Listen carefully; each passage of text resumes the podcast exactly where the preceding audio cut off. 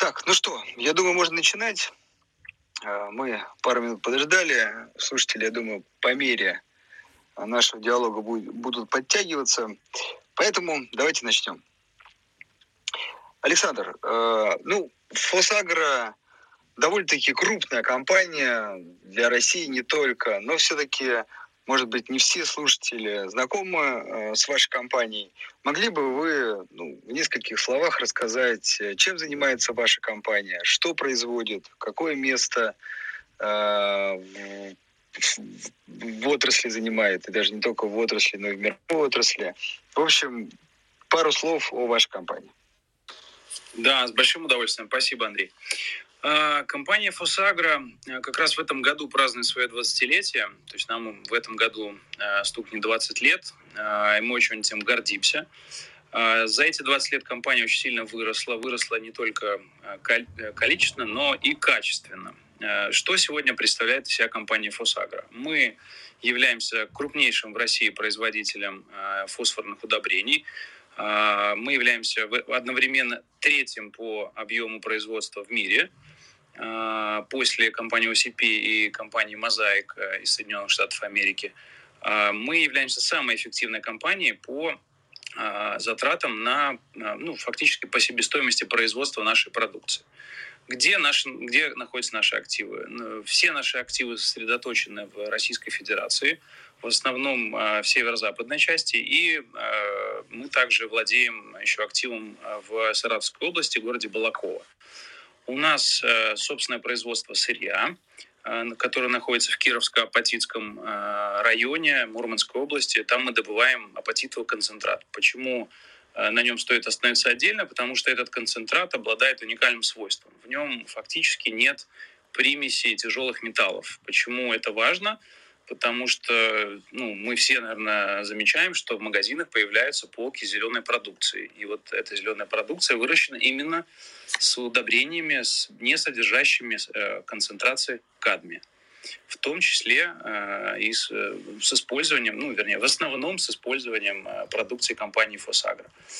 А, два других производственных актива по удобрениям находятся в городе Череповце Вологодской области и городе Волхов Ленинградской области. А, недавно мы как раз запустили в городе Волхов новую производственную линию. Мы модернизируем завод, активно инвестируем. И по э, текущим планам к концу года мы совершенно поменяем облик этого завода, ну и, надеемся, города. А, миллион тонн начнем производить. До этого производили какие-то микро тысячи там, тонн. А сейчас э, к концу этого года планируем начать производить миллион. Э, это существенно поменяет экономику завода. Я думаю, что и даст определенный импульс развития региону э, Ленинградской области. Кроме этого, э, мы владеем и развиваем активно дистрибьюцию в Российской Федерации. У нас на сегодняшний день самая крупная дистрибьюторская сеть по, по продаже удобрений. Активно взаимодействуем с нашими партнерами из смежных отраслей, то есть теми производителями средств защиты растений, семян, для того, чтобы предложить э, фермерам а, такой one-stop shop, куда можно было зайти и как бы, ну, как в супермаркете выйти, в общем-то, со всем набором необходимой, э, необходимых э, вещей, которые нужны для эффективного ведения сельского хозяйства. А, что, по сути, мы продаем? Мы продаем удобрения. Эти удобрения помогают фермерам получать наилучшие результаты, наилучшие возможные результаты на их участках земли, которые, ну, которые, собственно, находятся в их там владении или пользовании. А, то есть фактически мы максимизируем их доход с гектара.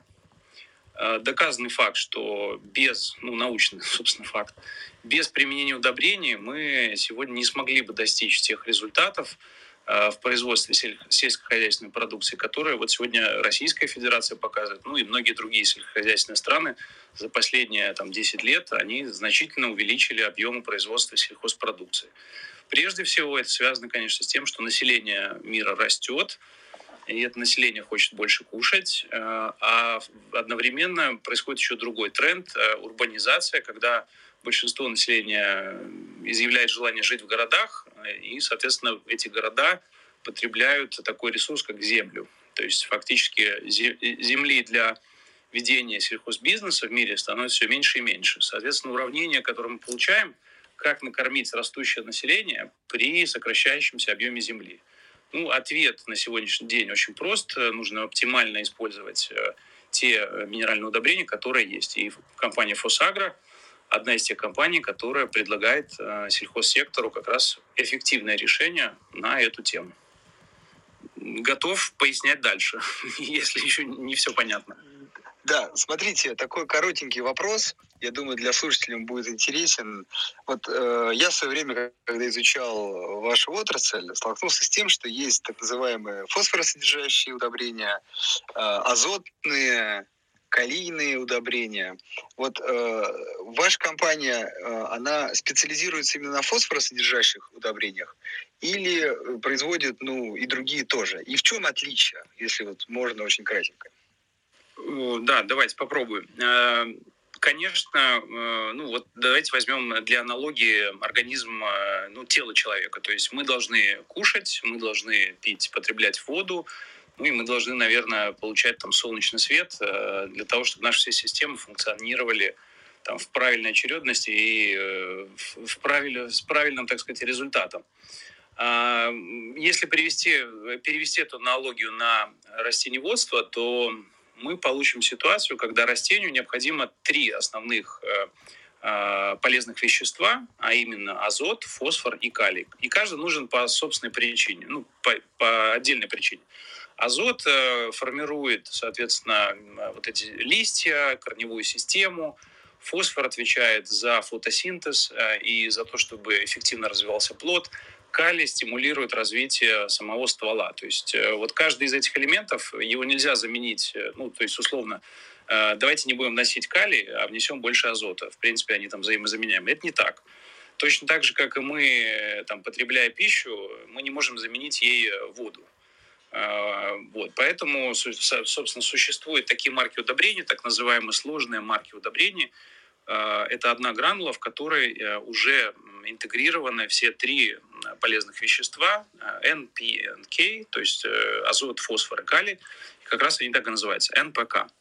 И последние порядка 7 лет э, компания Фосагра делает акцент на развитие именно сложных удобрений, потому что мы считаем, что именно сложные удобрения – это будущее сельского хозяйства, потому что они позволяют дать а, нашему клиенту, фермеру, кастомизированное решение. Ну, понятно, что разные а, регионы, даже Российской Федерации, они имеют ну, отдельные особенности, где-то солнца больше, где-то влаги больше. Соответственно, того или иного полезного вещества в почве остается там, меньше или больше. И в следующем сезоне, под, под э, следующий, так сказать, э, сезон, нужно вносить э, там, другое соотношение вот этих самых полезных веществ. А производство сложных удобрений позволяет как раз кастомизировать, э, предложить кастомизированное решение нашему потребителю, то есть фермеру. И изменив э, определенным образом, поменяв э, содержание каждого из полезных веществ. Ответил? Да. А, ну вот э, только последняя часть. Вы в большей степени да, специализируетесь именно на Э, фосфоросодержащих удобрений, хотя я вот вас читал и, и сложные удобрения тоже достаточно большую долю занимают. А, ну, давайте тогда в технологии немножко погрузимся. Мы, на самом деле, как я уже сказал, основной фокус делаем на сложные марки, но есть э, технологические ограничения, есть э, азотная, э, значит, формула НПК, а есть фосфорная. Так как мы все свои марки строим от нашего там первичного материала, то есть апатитнефилинного концентрата, то в основном все наши марки это марки, которые обогащены фосфором. Есть другие производители в России, которые работают с азотными марками, у них, соответственно, превалирует азотная составляющая. Мы стараемся больше делать фокус на фосфор, и, соответственно, все марки ну, в основном фосфор, с высоким содержанием фосфора. Ну, то есть, э, как бы современный мир уже, так сказать, э, не берет, ну, или все меньше и меньше берет э, там, отдельно фосфора, азота и там, калия, в основном уже все-таки берут именно сложные удобрения, но с разным содержанием, правильно? Э, да, Андрей, но еще нужно отметить такой тренд, который называется... А, ну, давайте ответим на вопрос, зачем люди берут отдельно азотное, азотное удобрение, отдельно фосфорное или калийное. На самом деле ответ очень простой. Они это берут для того, чтобы смешать в нужные им пропорции. А, и фактически получить тот же самый э, НПК, но сделанный исключительно вот под заказ, э, буквально рядом с их э, полем. А предложив им вместо этого уже кастомизированное решение в виде одной гранулы, в которой содержится необходимое количество полезных веществ, мы фактически замещаем вот эти все три Э, supply chain, который он получил, э, купив три разных продукта, где-то их э, складировав и при этом заплатив за хранение каждого из них и еще за транспортировку. Плюс, кроме этого, он бы еще за блендирование, ну вот этот процесс механический, когда перемешивают все гранулы, называется блендирование. И, и он бы еще заплатил кому-то за эту услугу. Фактически мы занимаем вот эту нишу блендеров, которая ну, много-много лет была вакантной. Сейчас мы активно эту нишу проникаем и, собственно, завоевываем. Хорошо. Э, теперь предлагаю перейти ну, к производственным показателям. А, вот смотрите, по выручке, я вот посмотрел, последний 2020 год у вас выручка около 254 миллиардов рублей. Это чтобы ну, слушатели могли понять масштаб бизнеса. А вот с точки зрения производственных показателей, то есть какое место ваша компания занимает в России ну, компании крупные и в мире по, ну, в этой отрасли? А, в отрасли фосфорных удобрений она занимает уверенное первое место. И э, близких конкурентов мы особо не видим. А в отрасли производства минеральных удобрений есть более крупнотоннажное производство калийных удобрений, но, повторяю, калий э, не вносится в Российской Федерации в виде удобрения. Он в основном потребляется э, производителями сложных удобрений, такие как вот Фосагро, Акрон или Верхим, э, для производства вот этих кастомизированных э, марок НПК. А за рубежом ровно та же история, но, соответственно, уже в бленды. Поэтому, если ответить на ваш вопрос в части фосфорного сегмента, уверенное первое место. Если... Первое место в России. В России, да. Угу. В мире третье место более э, крупнее компании, чем мы, это компания OCP из Марокко и компания Mosaic из Соединенных Штатов Америки. Ну, тоже, наверное, связано со спецификой э, там, залежей да, фосфора. Э, отчасти, да. В основном 90, около 90, более 90% сырья, фосфорного сырья представляет из себя так называемые осадочные породы. А фактически для того, чтобы производить, э, начать добывать осадочные породы, нужен экскаватор и много грузовиков. В случае фосагра это вулканическая порода, способ добычи буровзрывной. Нам нужно сначала забуриться, потом э, взорвать эту породу, после этого пройти несколько переделов, связанных с измельчением, с усреднением, э, э, сортировкой, соответственно, концентрата, и после этого флотация, сушка, и только тогда мы получим концентрат. Это более затратный процесс, э, однако есть и плюсы. Э, наше сырье, повторяю, не обладает э, концентрациями кадмия, и наша концентра... способность производить концентрат с высоким содержанием фосфора у нас намного лучше. То есть мы производим концентрат с содержанием фосфора 39%, а марокканцы производят концентрат максимального содержания 31%. Соответственно, если почему это важно? Потому что наши затраты, э, ну, фактически концентрат ведь никто не потребляет, его покупают только те, кто из него делает удобрения. А вот на этапе уже переработки у нас существенное преимущество, так как 39 из 39% содержания фосфора мы с большей, экономической, с большей экономической отдачей можем произвести удобрения. И если взять, посмотреть на кривую затрат, э, мы находимся в самой-самой-самой левой части этой кривой, то есть наши затраты, ну, фактически минимальны. Хорошо. А теперь ну, чуть предлагаю поговорить о буквально пару слов о сельском хозяйстве, потому что, ну, можно сказать, что вы как бы часть более глобальной отрасли, да, сельское хозяйство. И вопрос немножко еще соединить с э, актуальной и ныне темой ковид. Вот э, скажите, пожалуйста, текущие тенденции в сельском хозяйстве, насколько повлиял ковид, не повлиял восстановился спрос, или он, может быть, и не падал? В общем, какие тенденции уже вот в сельском хозяйстве? А, вопрос хороший, немного запоздалый, но хороший. А, значит, почему запоздалый? Мы действительно все в нашем секторе очень как бы боялись или опасались пандемии и последствий, вернее, пандемии. Возможно, закрыты были бы рынки, порты, невозможно было бы транспортировку сделать из портов или, э, или к потребителям. Все оказалось намного проще. Э, практически все крупные потребители включили э, удобрения в так называемый список номер один. Что значит список номер один? Это практически отсутствие ограничений на передвижение этих товаров. В этот же список попали продукты питания, и, в общем-то, многие страны осознали, что если сегодня не вырастить урожай, то мы будем иметь эту проблему в следующем урожае. То есть просто еды не хватит на всех. А, поэтому, наверное, мы одни из там, немногих индустрий, а, кому ковид, собственно, ничем, наверное, фактически не навредил. Ну, из практических, э, наверное, можно отметить то, что были ограничения на передвижение персонала, и некоторые из наших э, там инвестпроектов ну, имели там какую-то там неделю-два смещения с точки зрения сроков стройки. Вот кроме этого, каких-то иных ограничений ни у производителей, ни у потребителей, то есть ну, нашей продукции, то есть там фермеров э, и крупных э, сельхозпроизводителей отмечено не было. Причем это тренд мировой, э, это не только в России, в принципе, во всем мире такая ситуация была.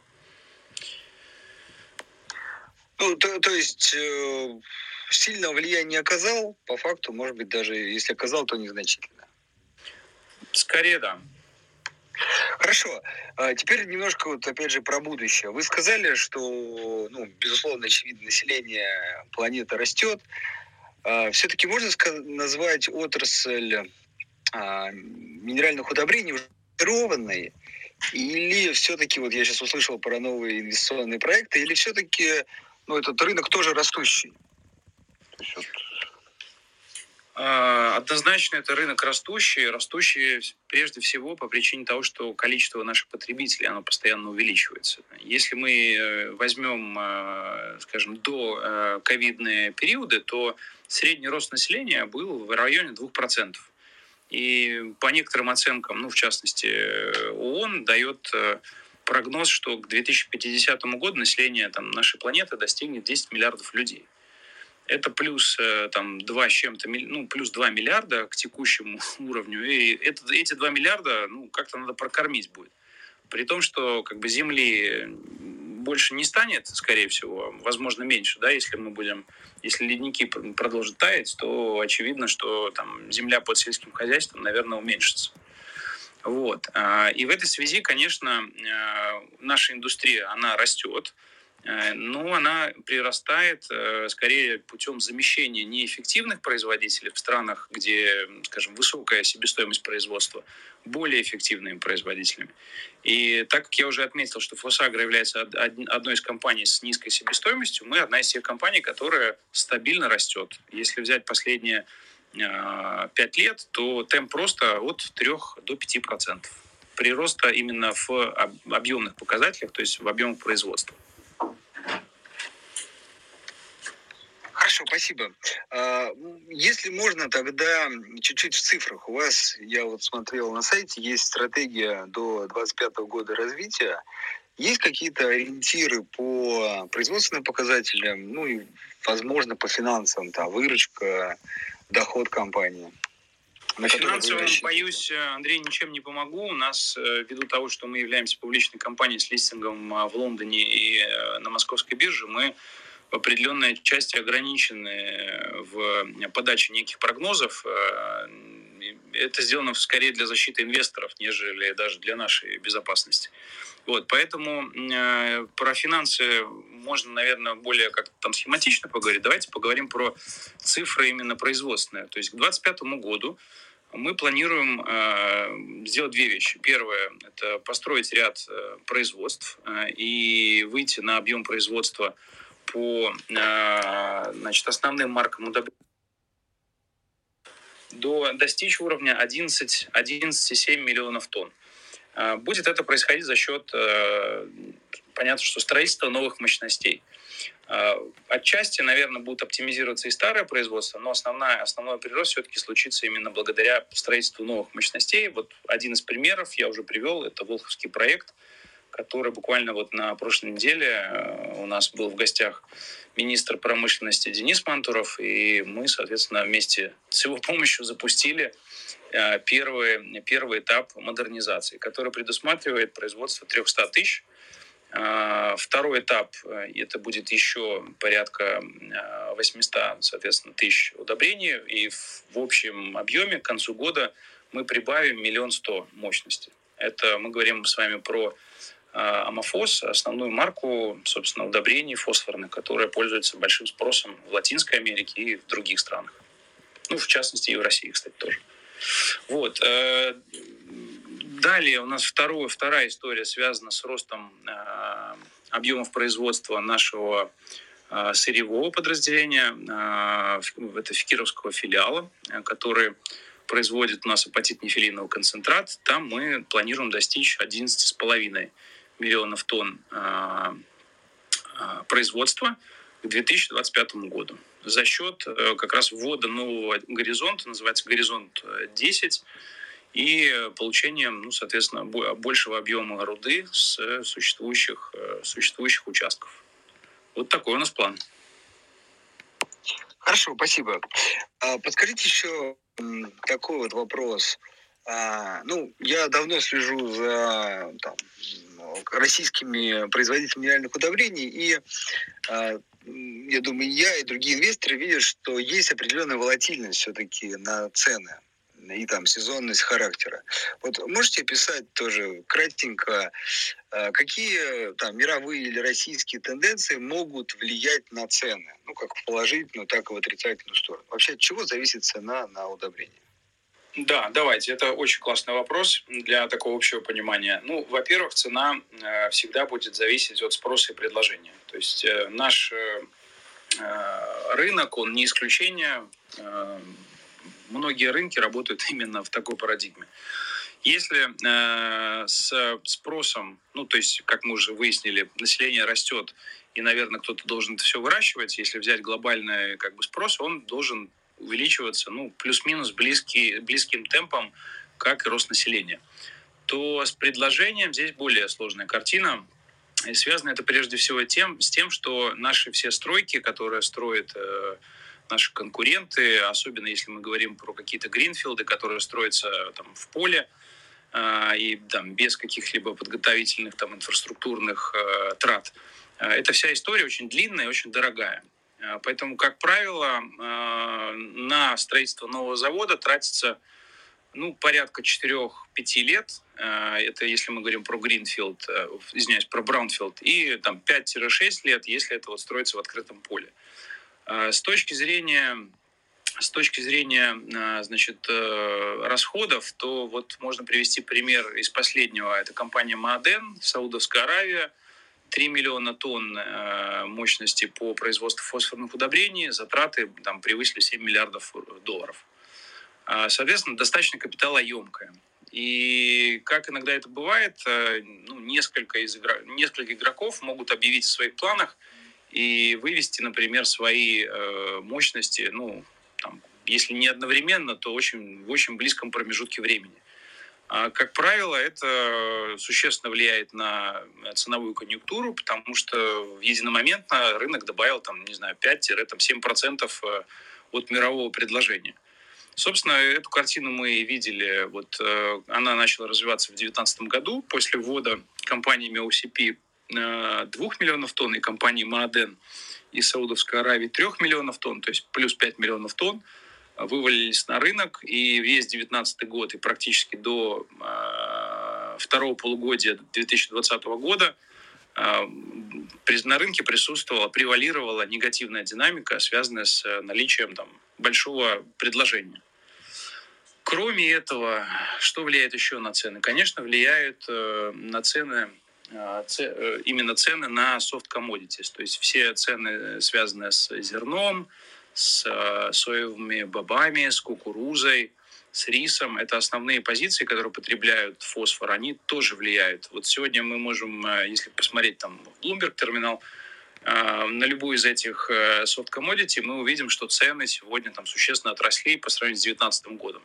Но если посмотреть, развернуть эту картинку чуть дальше, например, там, не знаю, в 10-11 год, то мы увидим, что нам еще до э, хаев достаточно большой путь предстоит пройти.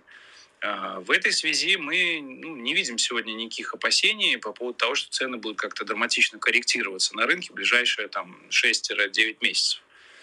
А, также третий фактор, который нужно учитывать, это сезонность э, сельхозбизнеса. То есть у нас э, в мире урожай все равно ну, максимум два, ну, вернее, в лучших странах три, в основном два сезона. Это весенний и осенний. И именно под эти сезоны сконцентрирован весь э, объемный спрос. То есть, как правило, закупки под весенний сезон проходят с января по март – закупки под осенний сезон происходят с июня по август.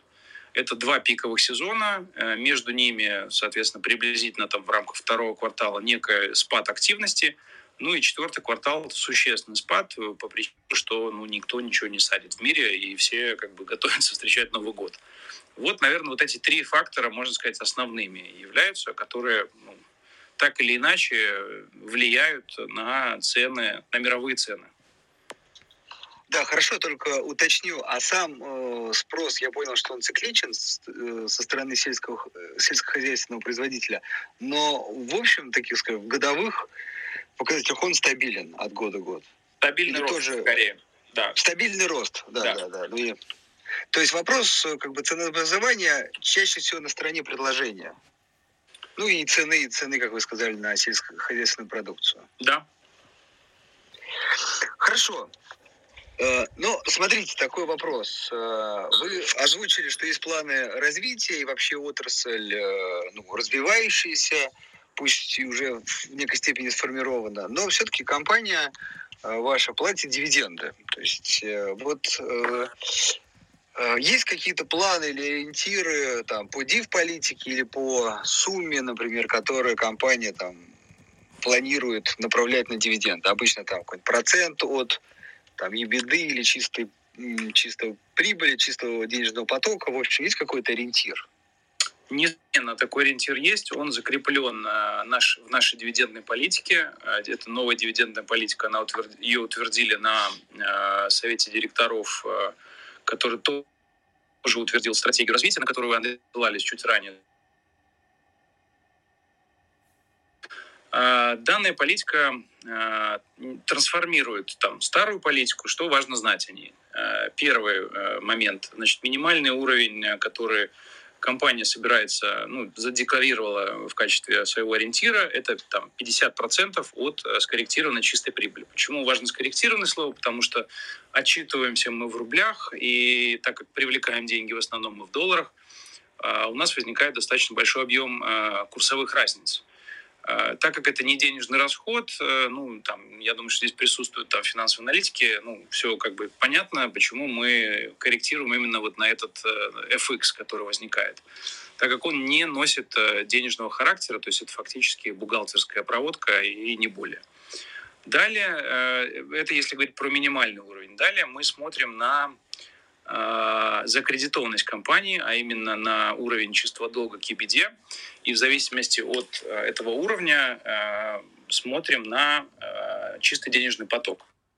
В случае, когда чистый долг KBD превышает 2, мы ориентируемся на уровень 50% от cash flow. Если же он э, э, э, находится в границах 2-1,5 чистый долг EBD, этот уровень растет до 75% от free cash flow. Если же мы уходим ниже полутора, то этот уровень у нас может превысить 75%. Что важно еще отметить, это то, что мы в, любой, в любую дату принятия решения по дивидендам ориентируемся также еще на текущие тренды. То есть вот э, если взять последнее решение, которое мы приняли буквально несколько недель назад, э, а именно э, выплатить дивиденды за четвертый квартал в объеме, превышающем 8 миллиардов рублей, мы ориентировались скорее на текущие тренды. Ну и мы поняли, что как бы наш, наши наше решение находится в рамках нашей дивидендной политики. А, почему мы учитываем тренды? Потому что тренды, а, как я уже сказал, сегодня на рынке достаточно положительные. Цены очень существенно отросли с начала года на внешних рынках. Кроме этого, курс доллара был плюс-минус стабильный и поддерживал нашу рентабельность на высоком уровне. Это позволяет нам, ну и с учетом того, что мы готовимся на некоторое время вперед, то есть при том, что мы продаем в основном на споте, мы контрактуемся там на 30-45 дней вперед. Мы уже понимаем, какие цены у нас есть вот на данный момент уже в июне. А, это дает нам а, достаточно оснований для того, чтобы а, быть уверенными в том, что компания сгенерирует хороший денежный поток, что позволит нам выплатить вот такие там, дивиденды, которые превысят 8, 8 миллиардов рублей. Поэтому, учитывая несколько факторов, формальная дивидендная политика есть. Э, последние шесть кварталов мы регулярно превышаем те минимальные ожидания, которые установлены дивидендной политикой. Вот что, наверное, важно знать про нашу дивидендную политику. Да, только еще уточню, получается, вы платите не только по итогам года, да, но бывают еще и квартальные дивиденды. Не совсем так, Андрей. Мы платим ежеквартально. То есть не а, только... Вы, значит, уже, изначально уже платим ежеквартально, да. Хорошо, да. Ну, и такой ну, не модный тренд, давно тренд. Просто российская компания, немногие еще перешли на этот формат, но действительно... А Фусагра уже перешла, представляете? Да, да, это здорово. А, смотрите, я, а, может быть, чуть пропустил, сейчас просто вот вспомнил вопрос. А, скажите, пожалуйста, в, до, в долях ваши потребители, какая часть это российские сельско, сельхозпроизводители, а какую часть продукции вы отправляете за рубеж? Если взять такими крупными мазками, то мы получим 30%, э, э, ну, если взять прошлый год за основу, около 30% это продажи в Россию э, и порядка 70% продажи за рубеж. При этом, наверное, следует еще отметить тот факт, что ни одна из географий иных не имеет долю, превышающую российский. То есть если взять как бы все страны и посмотреть, какая страна у нас имеет наибольшую долю, это будет Российская Федерация. Да, я еще тут хочу чисто такой личный интерес уточнить. А, ну, много читаю и там за компаниями из сельского хозяйства слежу. А, есть такое ощущение такого некого даже бума а, этой отрасли в России. То есть есть ли у вас ощущение, что эта ну, доля может увеличиться и вообще там российский рынок э, сельского хозяйства вполне себе перспективный рынок? А, мы, наверное, скажу, отвечу на вопрос так. Следуем за клиентом. Если есть спрос, мы, конечно, с, большим, с большим удовольствием удовлетворим его на российском рынке, на российском рынке. И прежде всего это связано с тем, что мы в дополнение к продаже непосредственно удобрений можем продать еще также дополнительные опции. Опции по хранению, по упаковке, по доставке, по агроконсультированию. Там, ну, на самом деле, можно перечислять еще несколько минут эти опции. Их достаточно много. А, когда мы продаем а, продукцию за рубежом, а, все эти опции недоступны по причине того, что мы не развиваем дистрибьюцию в иных странах, за исключением Российской Федерации. Поэтому мы действительно видим тренд последних нескольких лет, что российский рынок развивается, и он реально развивается там double digit э, такими цифрами, то есть это там не 3% в год, да, это там 12-15% роста. А, и развивается он, конечно, не просто так, а там есть экономика. То есть реально, если посмотреть на отчетности тех там, публичных компаний, которые отчитываются из агросектора, там все очень прекрасно выглядит. Там рентабельность, э, ну, на мой взгляд, она там по некоторым позициям превышает нашу. Да, да, да, там рентабельность. Я это, в последнее время не слышал, чтобы кто-то там жаловался. То есть обычно, особенно вот последнее время, с учетом роста цен на продукцию, ну, на, на мировом рынке, действительно очень все здорово. Мы тоже так считаем, что основания для жалоб э, отсутствуют. Хорошо. Так, ну, у меня есть еще несколько вопросов, но все-таки хотел бы дать слово слушателям. Если Э, коллеги, если кто-то хочет задать вопрос, действительно уникальная, на мой взгляд, возможность э, спросить что-то, что вас интересует, то поднимайте руку, я с удовольствием дам слово.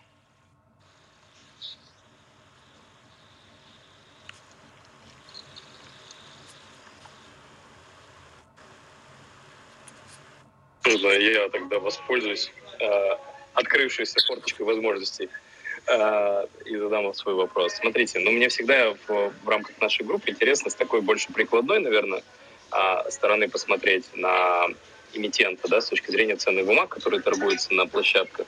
И вот здесь, может быть, вы меня поправите, но я вижу такую а, все же, да, несмотря на то, что я вижу темп роста выручки за последние пять лет в районе 6% год году, может быть, опять же, там, вы меня поправите, но у меня цифры такие, а, я скорее воспринимаю Фосагро как такого некоторого российского дивидендного аристократа, да, потому что действительно платежи регулярные, платежи э, стабильные, собственно, но при этом я не могу сказать, что вот как, вот на, как смотреть на акцию компании Фусагра? Скорее, как на компанию стабильную, которая платит дивиденды, или вы считаете, что там есть ну, как бы потенциал роста, там, в том числе там, агрессивного роста котировок? Я, сори, может быть, вы не, не можете такие как бы, комментарии давать, но я заранее извиняюсь.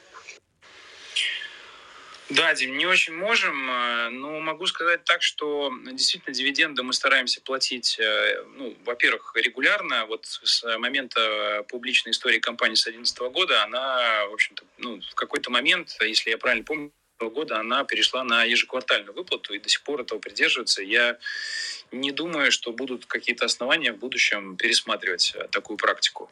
А, это первое. А, скорее стабильный рост, но опять же мы должны как бы две вещи э, вот исследовать, отвечая на этот вопрос. Первое – это все-таки ценовая конъюнктура. То есть мы не являемся на рынке, рынок глобальный, и мы там, даже если бы мы были игроком номер один, игроки номер два и три, они все равно были бы достаточно крупные для того, чтобы любой там price setting какой-то с нашей стороны перебить. А, поэтому мы скорее, ну, все игроки на рынке, они следуют вот трендам. А, трендом развития именно ценовой конъюнктуры в рынке soft commodity. Поэтому, когда рынок soft commodity растет, а, это приводит, как правило, к росту цен на удобрения, а уже цены на удобрения, как правило, транслируются в какие-то более высокие выплаты дивидендов. Э, раз мы сегодня живем в, таком, э, в такой парадигме, то, наверное, ну, надо будет ожидать, что, там, ну, скажем так, финансовые результаты компании, наверное, будут лучше, чем, э, чем они были, например, несколько лет назад. Наверное, я бы здесь остановился и дальше не закапывал бы себя по причине того, что юристы уже, уже аплодируют. А, Александр, у меня еще большая, извините, пожалуйста, у меня такая техническая просьба. У нас не прошла небольшая аминка, видимо, вы зашли в комнату чуть раньше. Не могли бы вы нам дать права администраторов в нашей комнате, как бы смешно со стороны не звучал этот вопрос? А как это делает? делается? А, нажмите на иконку Андрея или меня и, собственно, там make модератор. Да, пока, пока Чтобы мы... могли просто, да, добавлять э, коллег, да, кто пока, хочет задать вопрос. Да, пока вы делаете, я от себя добавлю, да, спасибо, от себя добавлю, что, наверное, это как раз вот тот э, такой, можно сказать, серединный случай, когда э, это не история, что компания все тратит на развитие и не платит дивиденды, ну, потому что есть большой там капекс, большие траты на там, создание новых мощностей. А, но, с другой стороны, это не классическая компания, где выручка, знаете, как стабильная из года в год, вот, не растет, потому что вот я смотрю, ну, выручка тут, особенно если там с 2014 года брать, то практически удвоилась, даже более чем, ну да, удвоилась. Вот, то есть это, это сейчас моя, моя точка зрения, это, наверное, история, где можно сказать диф-историю с перспективой роста дивидендов за счет того, что часть э, прибыли все-таки направляется на развитие, поэтому дивиденды могут увеличиваться, но опять же тут согласен, надо помнить о конъюнктуре. Вот это... Да, да, Андрей, и надо еще, наверное, мне с вами поделиться. Ну, мы, в общем-то, никогда не скрывали этого, и с теми инвесторами, с которыми мы общаемся в рамках каких-то там конференций или род-шоу, а, мы всегда это рассказываем, то, что есть, э, собственно, в компании внутренняя политика, а, когда мы тратим на а, все наши проекты, связанные с развитием, не более половины ебеды. Как раз это и говорит о том, что есть еще вторая половина, которая остается для там, либо там, погашения задолженности банковской, либо выплаты как раз тех самых дивидендов. Вот это нам, в общем-то, позволяет вот именно такую историю создать сбалансированного роста против э, сбалансированных дивидендов. Да, ну вот, да, такой серединный вариант. Такие компании, которые еще могут развиваться, но доходы позволяют и при этом еще радовать акционеров дивидендами. Так, э, коллеги, поднимайте руку, если есть вопросы. У нас есть уникальная возможность задать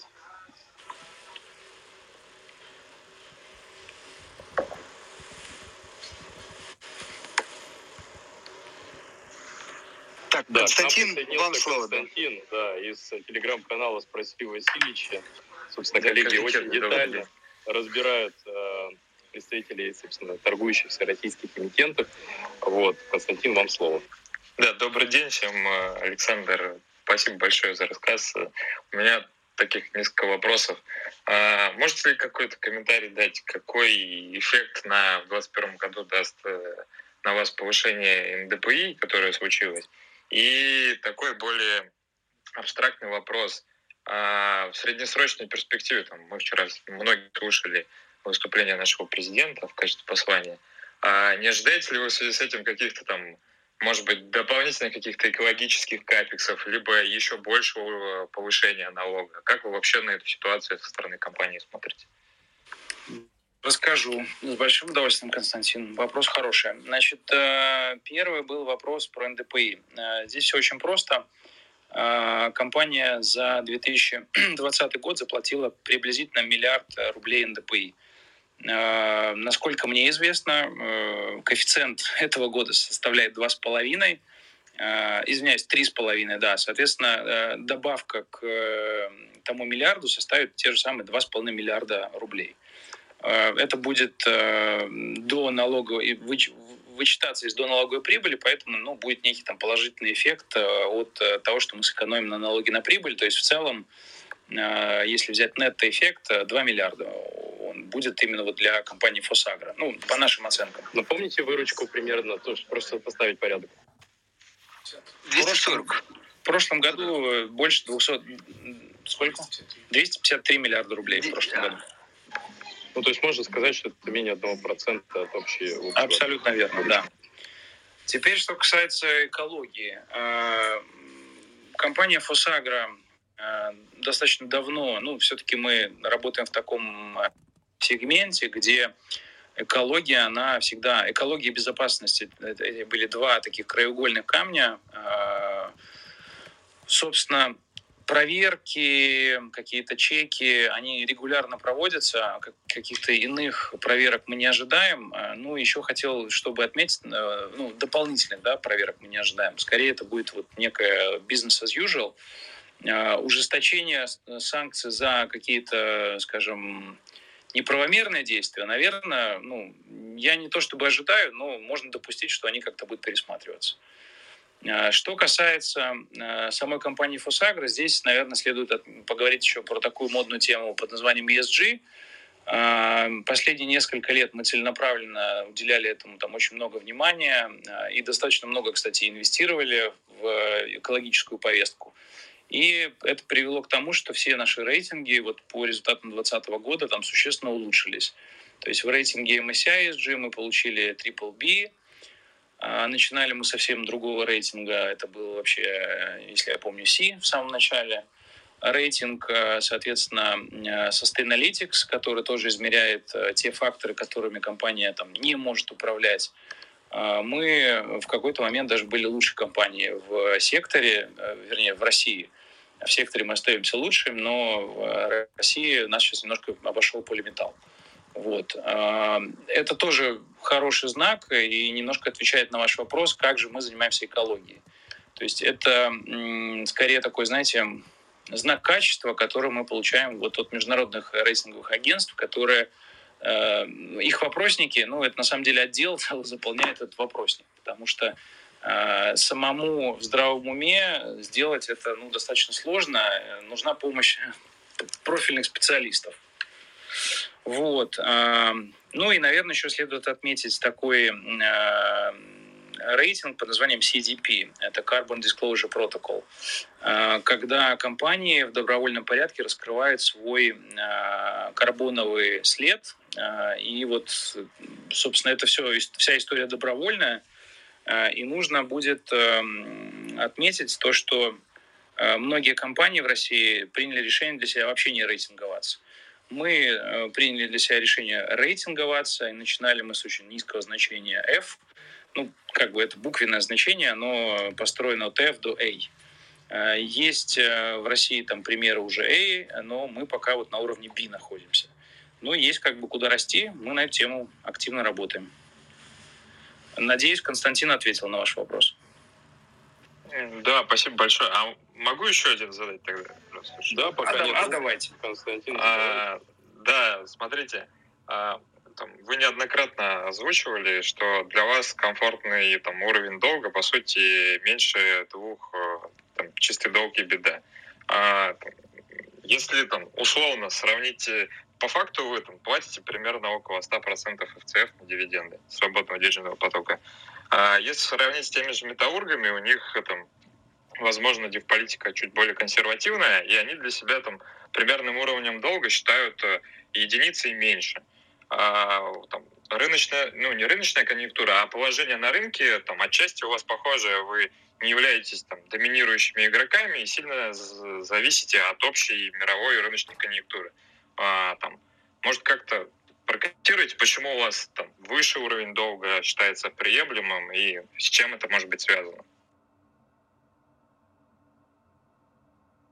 Факторами, то есть если взять Фосагра и трансформацию, которую прошла компания Фосагра, это э, активов, выкуп миноритариев, достаточно много средств было на эту историю потрачено. Насколько я знаю, ни у одной из компаний из металлургического сектора таких историй нет. А, поэтому это скорее там, бремя истории, ну, которое мы вот как бы постепенно с ним работаем. Я думаю, что а, если там сформировать некие ожидания, ну, где-то в этом году мы достигнем той целевой отметки в полтора, которую мы вот э, декларируем как целевой уровень.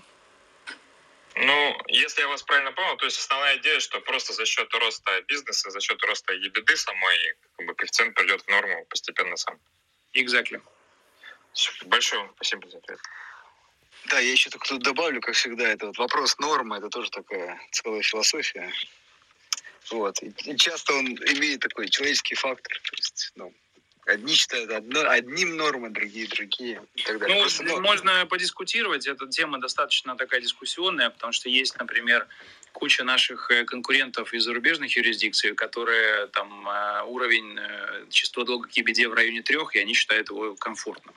Да, ну, да, е- если чем, давайте так скажем, чем дешевле привлечение, тем этот уровень выше. То есть э, я говорю про там US в основном, где там деньги, там, не знаю, с вертолета не, не видел, что выкидывали, но они достаточно дешевые. Вот. А в этой связи многие компании просто там берут, э, закредитовываются и там, ну, потом подумаем, когда ставки начнут расти, что с этим делать. Мы более консервативны, мы все-таки стараемся там два не превышать, ну, прежде всего, это связано с тем, что есть э, определенные там KPI, в том числе и у меня по сохранению инвестиционного рейтинга бандов. Ну, вот, собственно, наверное, с этим-то и связано то, что мы хотим все-таки его держать на каком-то там разумном уровне. Понятно, да. Вот как раз с рейтингом, как следствие доходности бандов, это уже более практичная история. Хорошо, спасибо. Евгений, вам слово. А, всем добрый вечер. И вот э, я подключился и услышал, что Алекс а, сказал о том, что вы отчитываетесь по Carbon Disclosure. А, и это очень интересно, потому что не, не, не многие компании это делают. И сейчас это считается очень важным таким, ну, в целом такой тренд, как некий такой показатель, насколько компания движется в сторону sustainable. Вот у нас это еще пока э, далеко э, в России, а там в той же Европе это уже очень э, популярное дело, и они даже вот предлагают некий такой налог, на выбросы трансграничные, чтобы переаллоцировать вот э, затраты, которые производятся внутри ЕС на внешних э, а, на, на внешних э, экспортеров. Вот. И поэтому я бы хотел немножко, может быть, чтобы вы чуть-чуть поподробнее хотя бы тезисно сказали, вот, вы отчитываетесь по полному циклу выбросов, да, вот CO2, что входит в этот carbon disclosure, вот интересно услышать, потому что вот с точки зрения инвестиционной привлекательности это такой потенциальный параметр, который будет все больше и больше вот, становиться важным.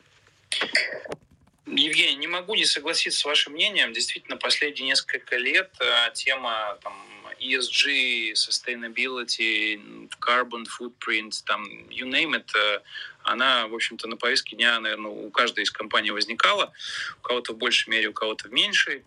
А, и как раз вот это трансуглеродное регулирование, которое, скорее всего, ведется в этом году в Европейском Союзе, оно должно как раз стимулировать э, там, осознанность бизнеса э, на тему как раз вот э, ранее упомянутая, да. А что касается э, компании Фусагра, CDP и вот этой всей истории, значит, э, конечно, вот это трансуглеродное регулирование, оно, ну, и, и, и CDP рейтинг, они не являются там одна функция другой. Это абсолютно два разных события. А, если взять трансуглеродное регулирование, которое, трансграничное углеродное регулирование, которое вводит Европейский Союз, он пока еще находится скорее в а, режиме анализа а, первое скопа, второе последствий.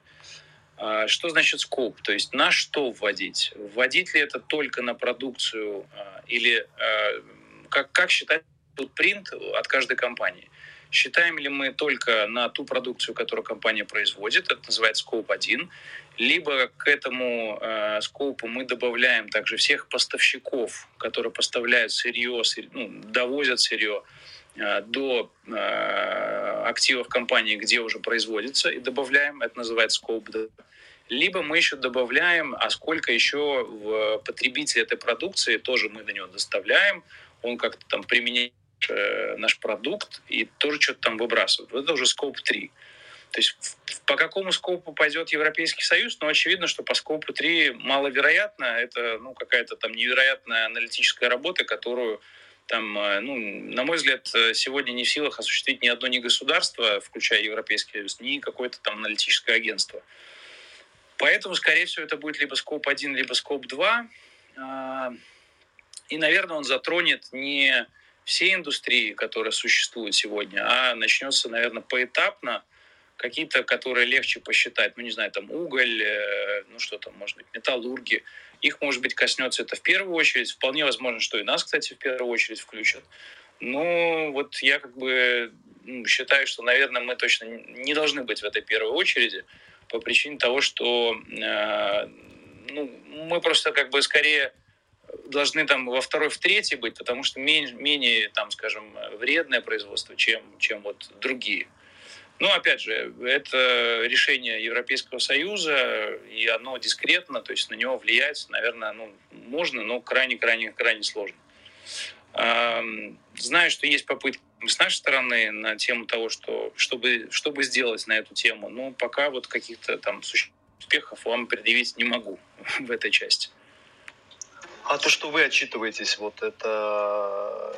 Отчетность, идея. повторюсь, и э, трансграничное углеродное регулирование – это вещи не взаимосвязанные. Это исключительно э, вся вот эта отчетность – это добровольное дело, э, оно никак не регулируется. И никаких баллов при введении вот этого трансграничного углеродного налога оно не даст.